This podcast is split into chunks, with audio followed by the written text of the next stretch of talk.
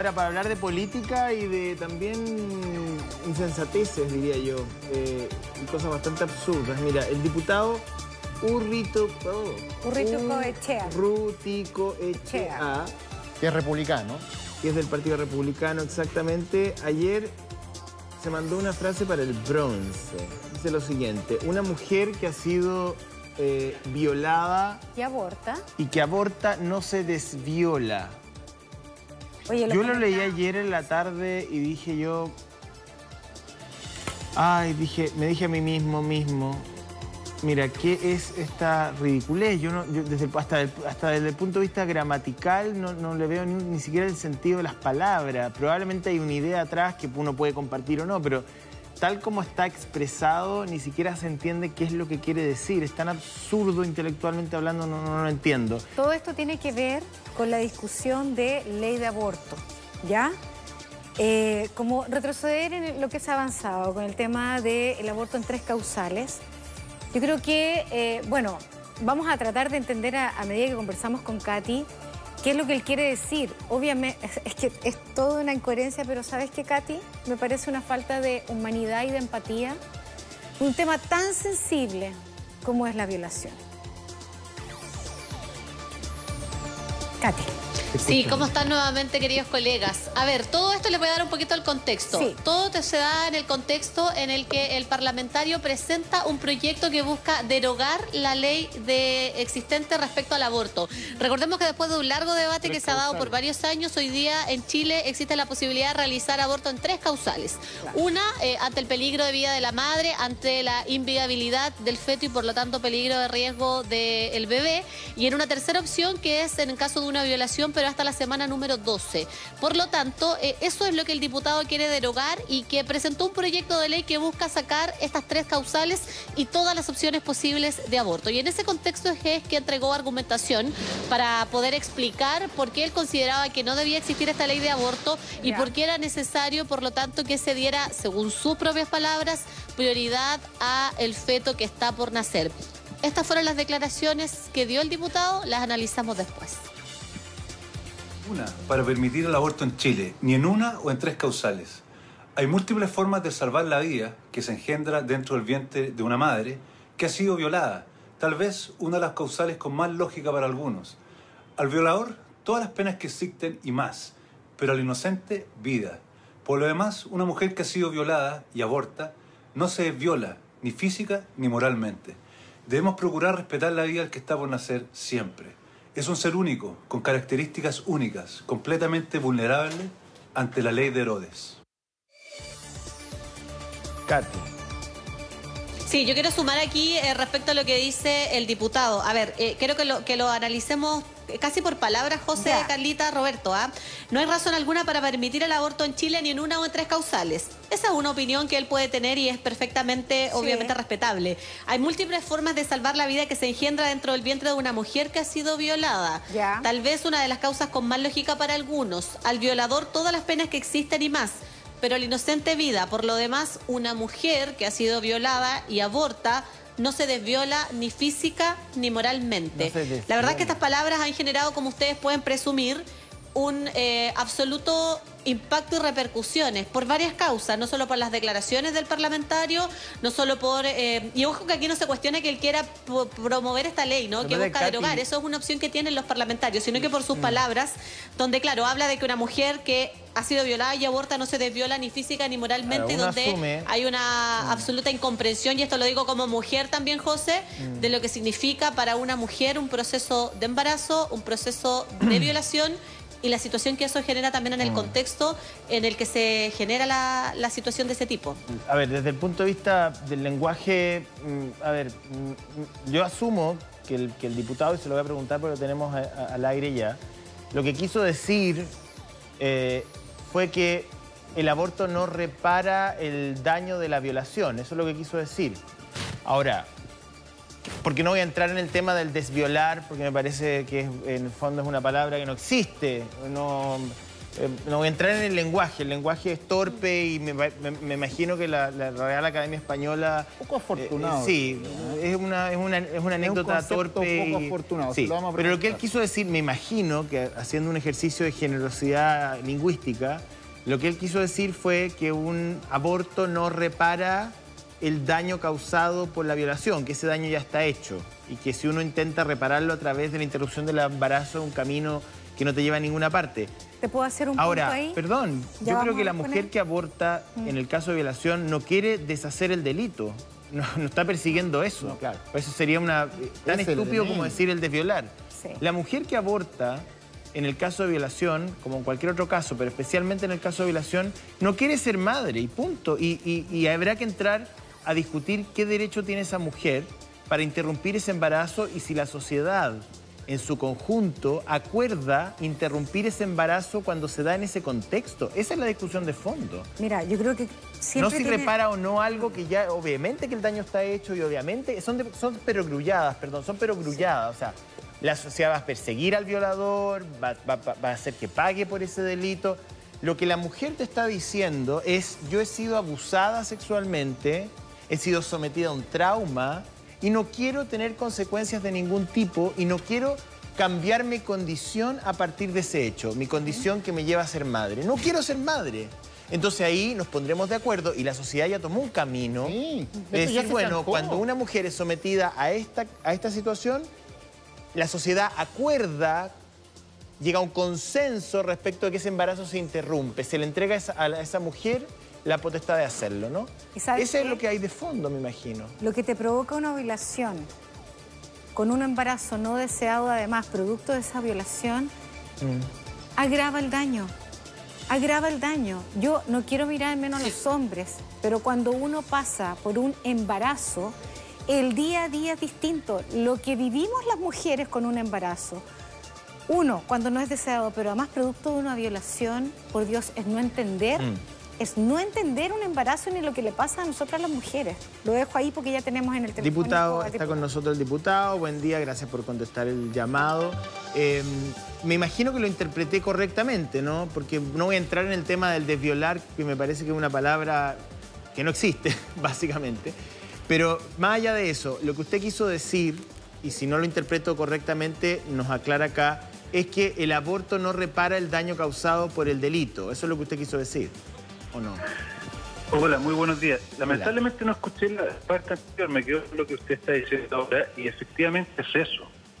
Es eso, es lamentablemente que eh, el crimen que merece todo el castigo y más de una violación y el producto de eso, que ojo, tiene que ser unas violaciones lamentablemente reiteradas además para que una mujer quede embarazada, abortar no va a quitar el daño provocado ni el crimen provocado por la, violación. Eso es, o sea, llevando su, usted lo ha contextualizado de muy buena forma. Ahora, la mujer, mm, no sé, pienso yo que el espíritu de la ley no busca que la mujer a través de interrupción del embarazo repare el daño, el daño ya está hecho. Lo que solamente se le está entregando a esa mujer es el, es el derecho de interrumpir ese embarazo en ese contexto. Lo que pasa es que yo no hablaría de interrumpir un embarazo, yo hablaría de abortar. Y el aborto es asesinar a un ser inocente, es terminar con la vida de un ser inocente. Interrumpir el, embarazo suena como... Bueno, tiene razón. A ver, se está escuchando mal, a ver si podemos corregir esa...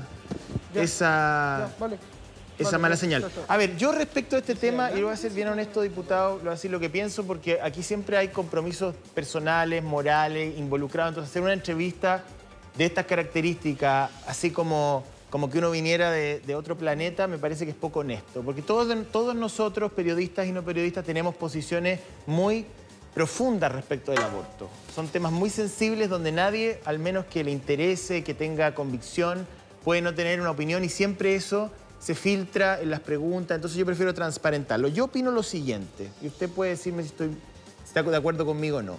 Yo creo que la discusión respecto al origen de la vida es una discusión absolutamente inconducente. Lo que pasa es que el mundo católico nos quiere llevar ahí, pero me parece que primero la, ciencia no tiene, no hay, no hay, no hay, no hay un momento consensuado en la ciencia que, bueno, aquí empezó la vida. Entonces, si vamos a discutir respecto al origen de la vida, podríamos estar dos mil años de historia discutiendo. El tema no es ese. El tema, para mí, es decir, ¿cuándo una sociedad se pone de acuerdo para interrumpir un embarazo? O para hacer un aborto, como usted dice. O, como para interrumpir la vida de un inocente. O terminar con la vida de un inocente. ¿Cuándo? en ninguna oportunidad, en algunas oportunidades, o siempre y hasta cuándo. Las sociedades se ponen de acuerdo. Se ponen de acuerdo también para terminar con la vida de una persona que está condenada a muerte, por ejemplo, el caso de la eutanasia, o alguien que ha cometido un delito y hay algunas sociedades que tienen pena de muerte. O sea, la vida se interrumpe, se acaba la vida. ¿Cuándo? Nunca, siempre, a veces. O sea, esa es la discusión respecto al aborto. Yo no sé si usted tiene, tiene alguna mirada distinta, porque la verdad es que el derecho a la vida está por sobre todo, pero bueno, es complejo. Eh, ponernos de acuerdo respecto de temas tan sensibles y cerrar la puerta a todo evento, me parece que Chile ya había avanzado en tres causales que son bien sensatas. ¿Cuál es, cuál es el, ¿Qué es lo que usted persigue tratando de deshacer lo hecho? Y ahí sí, ahí sí, cabe el verbo, deshacer. Oiga, primero que nada yo le agradezco enormemente eh, en la forma como plantear el tema, que no ha sido con otros lugares donde sí te parece una opinión unilateral. Mire, yo le quiero decir lo siguiente. Em, primero, la ciencia sí dice cuando empieza la, vida humana, que es en el momento de la concepción. Segundo, eh, para mí la vida, en ningún caso, yo la ley de, por ejemplo, la pena de muerte, yo tampoco la, la avalo. Eh, y en mí pues, tampoco he avalado la eutanasia. Creo que cualquiera de las formas es eh, matar a una persona, terminar con la vida de una persona. Y yo no estoy por ese, por esa muy por el contrario, yo estoy porque la vida se valore desde su concepción hasta su muerte natural. Y mi proyecto, o, el proyecto que levantamos con el diputado Harry Jürgensen, viene justamente a eso, a defender la vida y a derogar el aborto, porque ambos consideramos que el aborto es asesinar a un niño inocente. Bueno, pero está bien que usted lo considere desde una óptica... Primero, respecto del origen de la vida, efectivamente hay científicos que creen que es el momento de la concepción y otras corrientes científicas hablan de que efectivamente hay etapas posteriores a eso. Ah, eh, está, bien dividido el tema a nivel mundial y esto se ha estudiado en diferentes estados de los Estados Unidos, hay, hay muchas tesis doctorales en Francia, en fin. Hay una mirada que efectivamente corresponde a, a la mirada filosófica judeocristiana de Occidente, que es la que usted plantea, y me parece que está muy bien. Ahora, dentro de este, dentro de, digamos, del mundo laico, hay, hay visiones diversas, y como hay visiones diversas, uno llega a ciertos consensos a mínimos, digamos. Yo en lo personal creo que la ley de tres causales es muy sensata, estuvo muy bien trabajada. Eh, y yo, yo respeto profundamente que usted crea que la vida comienza en la concepción y que no se debe interrumpir hasta la muerte, pero déjeme decirle que yo no creo lo mismo. Entonces, ¿cómo nos ponemos de acuerdo? No, mire, como usted bien lo ha dicho, ahora yo no digo que, la concepción de la vida solamente es judío cristiana. Varias personas que lo han hecho y que no pertenecen a, ningún tipo de religión o credo religioso. Eh, segundo, porque aquí hay una cosa que es evidente, si me permite solamente tres. Por supuesto. Siempre se habla, por ejemplo, o se trató de instalar, para hacerlo más verídico, eh, lo que estoy hablando, que se pudiese abortar a partir de las 12 semanas. Pero mi pregunta siempre fue, antes de esas 12 semanas, ¿qué es lo que están haciendo dentro del vientre materno? ¿Una pata de una mesa? ¿Una pata de pollo? ¿Un guarén? ¿Qué es? Es un ser humano. Y nosotros lo que estamos haciendo es asesinar a un ser humano. Ahora, ponernos de acuerdo en estas cosas, como usted bien lo dice, es difícil, es complicado porque hay personas como usted y yo que tenemos opiniones distintas y visiones distintas. Pero mi obligación es velar por lo que las personas que han votado por mí, por lo que y sobre todo por algo que es lo más importante, que es que todas aquellas personas tengan la oportunidad de vivir, que es un derecho innato del ser humano. Diputado Urritico Echea, eh, Roberto Sá por aquí, un gusto de, saludarlo. Oiga, diputado, quiero plantearle un, llevarlo a un tema más extremo que creo grafica bien la situación que estamos discutiendo. Si una niñita de 15 años es violada y queda embarazada, ¿usted sería de la idea que esa niña cumpla los nueve meses de embarazo y tenga una guagua? Una niñita de 15 años, violada y embarazada. Embarazada producto de la violación. A ver, separemos eh, dos cosas que yo creo que son muy importantes. Una niñita que ha sido violada existe hoy, día en Chile lo que llaman la píldora del día después, que interrumpe inmediatamente la posibilidad de la concepción. Eso es lo primero. Lo segundo, Si no, se logra, si no se logra interrumpir el embarazo por la píldora del día después. No, y no, ella- no es interrumpir el embarazo, oiga. eh, si no se logra, perdón, si no se logra, si no se logra, si no se logra evitar lo que desea la píldora del día después y, y queda embarazada.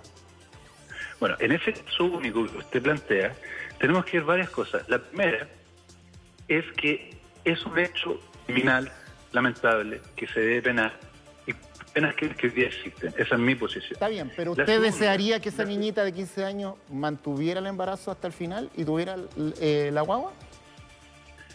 A ver, Ahora le voy a contestar. cortito, Ya. cortito. Diputado, es que mire, hay un tema. No le estamos escuchando correctamente. Sí. Se interrumpe mucho el audio, probablemente porque la señal no es tan buena. Entonces yo le pido, en virtud de que tengamos una conversación más fluida y que sus ideas queden completamente claras para no malinterpretarlo a usted y que usted nos escuche con claridad, si se puede mover y probar con la sala de dirección un mejor espacio donde se escuche Sí. mejor y mientras tanto nosotros acá administramos la conversación mientras usted busca un, un mejor lugar.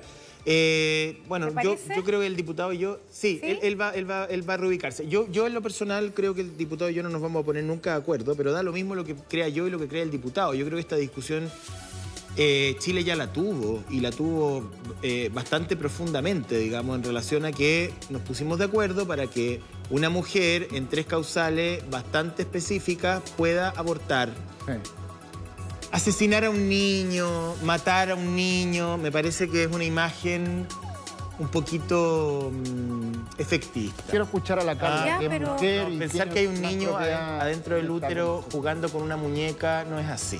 Ah, Ya, es, pero un- mira. es un- es una, una- es una vida en formación, se interrumpe esa vida Sí. porque nos pusimos de acuerdo que cuando una mujer es violada, cuando una mujer está cargando un niño que la ciencia certifica que tiene inviabilidad, eh, y el tercer caso era eh, violación, inviabilidad fetal, riesgo de vida para la madre. Sí, ¿no? riesgo. Cuando esa mujer está en riesgo, nos pusimos de acuerdo Sí. todos que en ese momento esa vida se interrumpe, se corta, para salvaguardar la integridad de la madre, su vida, su integridad psicológica y emocional. Creo que volver atrás es un poco peligroso. Eso es lo que yo pienso, ¿ah? Pe- no, por favor. No, sí. Yo Calma. antes de que lo pusiéramos en carpeta el tema, tema desde ayer, eh, que lo conversamos en la casa. Mira, yo encuentro que es súper importante no tirarle piedras a nadie, sino que este sea un verdadero tema de conversación. Primero que sintamos libres de que cada uno de nosotros puede tener una convicción y esa convicción o creencia conversarla. No me interesa hoy día cambiarle la mentalidad al diputado ni a los que piensan así. Cada uno piensa con respecto a este tema sensible lo que quiera. Por supuesto que llegamos a un acuerdo, pero hubo mucha gente que no estuvo de acuerdo y que para ellos esta ley atenta contra la vida de un ser humano. Que no la use. ¿Ya? Que no Bueno, use la ley. Es que a eso quería llegar yo. O sea, si la ley no te obliga a abortar, Por supuesto. te abre ley la posibilidad. Te abre la posibilidad. Y por eso que las mujeres, cada vez hay más marchas en las que se pide un aborto total, ¿verdad? Aborto libre, pero además un aborto seguro, ¿ok? Eso no significa que van a haber más abortos, porque de hecho siguen habiendo muchos abortos clandestinos que atentan contra la vida de las mujeres. En Perú hablábamos con Roberto antes de que conversáramos con el diputado, que se ha tomado esta medida y por El supuesto aborto habría es libre. libre. ¿Ok? ¿Por qué se busca el aborto libre? Bueno, para asegurar la vida de muchísimas mujeres que terminan muertas muchas veces con abortos clandestinos. La discusión de cuándo comienza la vida, por supuesto que no nos, si ni siquiera los científicos se han puesto de acuerdo. Yo creo que tiene que haber una ley. Yo soy una mujer provida, tengo hijos. ¿Me dejan terminar con esto, por favor? Yo soy una mujer provida, creo en la vida, creo en la familia, creo en, creo en muchas cosas. Pero mi creencia no puede estar por encima de otros. Pero tú estás de acuerdo con la ley como hoy día está diseñada? Yo creo que es una En esas buena tres ley. causales. Sí, por Ya. supuesto. Soy, ¿Por qué digo soy una mujer provida? Porque estoy de acuerdo en que cuidado de los niños muchas- en muchos aspectos. Pero también creo que deberíamos avanzar hacia una ley total. Una, eh, li- eh, Sí. aborto libre. ¿Por qué? ¿Por qué te lo digo yo? Porque la ley tiene que proteger a todas y a todos. Y tú luego puedes tomar una decisión de acuerdo a tus convicciones como persona si terminas haciéndote un aborto o te haces cargo de un embarazo, ¿ok? Pero la ley tiene que otorgarte el derecho de que tú puedas hacerlo en el caso de que así lo consideres. ¿Para qué? Para que sea seguro, ¿me entiendes? Allá lo que queda... Bueno, ya, yo, yo creo en eso. Yo creo en eso y creo que yo no puedo poner por sobre el pensamiento, creencia, lo que yo crea. No quiero convencer a nadie, creo que es una discusión que hay que tener, que hay que tener el seno de la familia, mira como tú quieras, pero es una conversación que hay que tener.